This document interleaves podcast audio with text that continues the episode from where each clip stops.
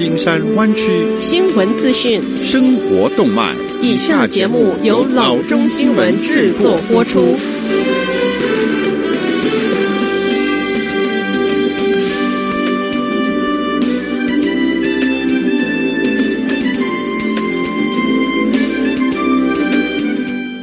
各位听众，大家好，欢迎来到老中广播电台的节目，我是君君。我们首先来关注今天的旧金山湾区地方消息。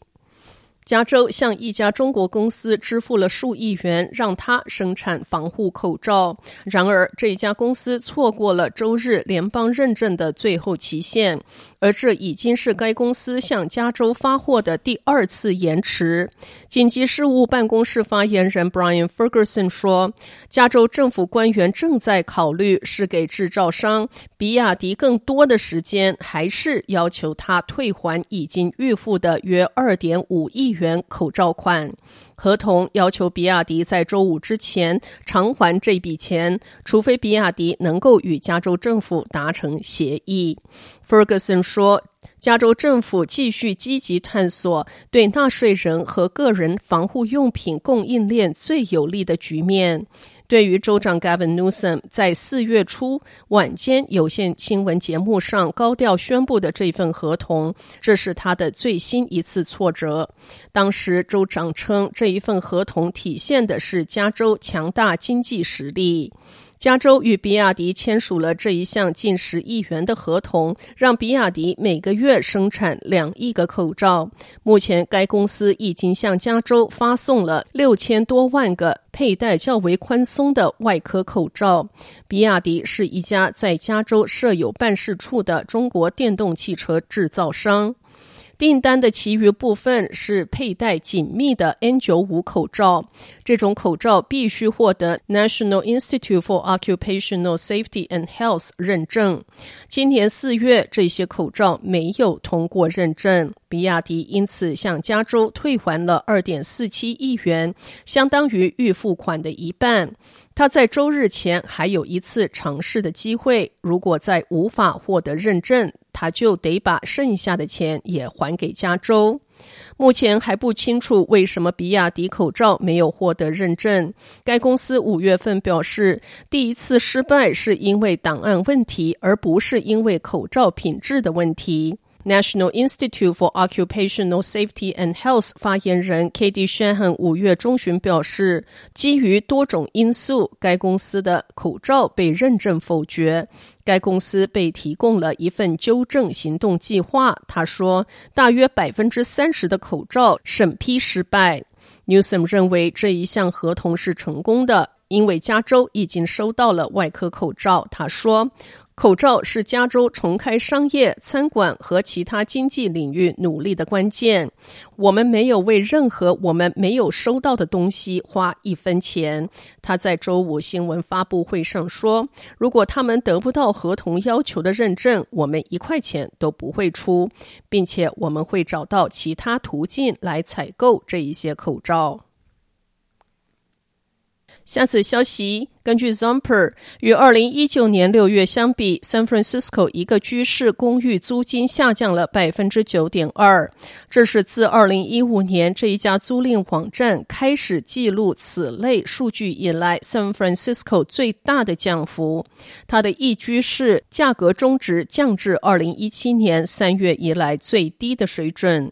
考虑到经济衰退和失业率飙升，Zumper 的 Crystal Chen 表示，下降是在他的预期之中。但是，作为一名长期的 San Francisco 居民，他表示，近两位数的同比下降仍然令他十分的震惊。仅在上个月，San Francisco 一个居室的价格中值就下降了将近百分之三。另外，由于保持身体距离是阻止 COVID-19 传播最重要的做法，因此人们开始放弃已久的省钱策略，那就是寻找室友。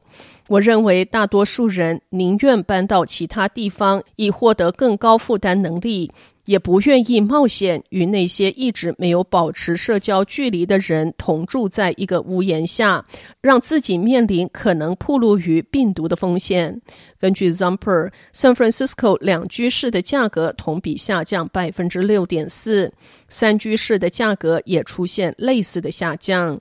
劝说，城市租房者把目光放在周边提供更多空间和价值的地方。他指出，San Francisco、Sonoma 和 Los Angeles 是 San Francisco 租房外流最大受益地区。尽管降价对那些想要留在 San Francisco 的租房者来说是一个可喜的变化。但是 Zumper 称，San Francisco 一居室的租金仍然是全国最贵，中值达到三千三百六十元。下则消息。正当数千万人失业、十几万人死于 COVID-19 之际，政治人物与专家都担忧病毒的影响已不仅发生在经济与身体方面，对许多美国人的心理健康冲击可能具更大的破坏力。马里兰州众议员表示，瘟疫正在深刻影响许多美国人的心理状态，有百分之七十三的人患了与 COVID-19 有关的焦虑症。他指出，在全国范围内，酗酒和滥用毒品的现象已经有所增加，因为许多人都在靠此寻求解脱。他说，在美国，这是 COVID-19 之上的一个很大的问题，恐惧和不确定性已经比经济崩溃还要严重了。药物滥用和心理健康局的 Mackenzie Cates 博士说，持续的不确定性可能导致精神疾病和药物滥用的问题。他说，当人处于无法摆脱、无法掌控的新局面之时，这会改变他们的心理健康状态。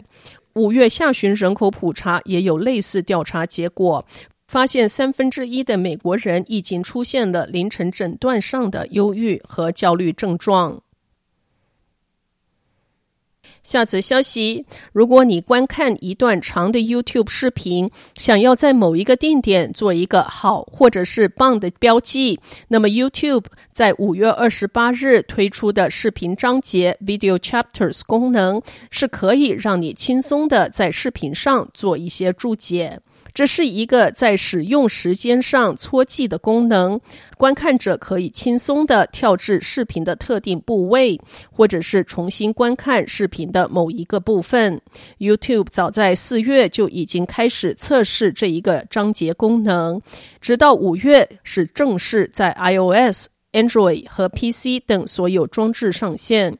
使用视频章节的时间戳记功能时，第一个必须要标记为零分零零秒，然后跟一个空格，然后再输入该章节的标题。在下一行，你要输入下一个章节开始的时间戳，例如。两分三十一秒，然后空一格，再输入该章节的标题。当所有章节都标记完毕之后，你可以保留这一些改变。视频章节会在你浏览视频之时出现章节的清单。要使用这一个注解功能，必须具有至少三个长度在十秒以上的时间戳。好的，以上就是生活资讯。我们接下来关注一下天气概况。今天晚上湾区各地最低的气温是五十五度，明天最高的气温是六十五度到七十二度之间。好的，以上就是生活资讯以及天气概况。新闻来源来自 triple w dot news for chinese dot com 老中新闻网。好的，我们休息一下，马上回到节目来。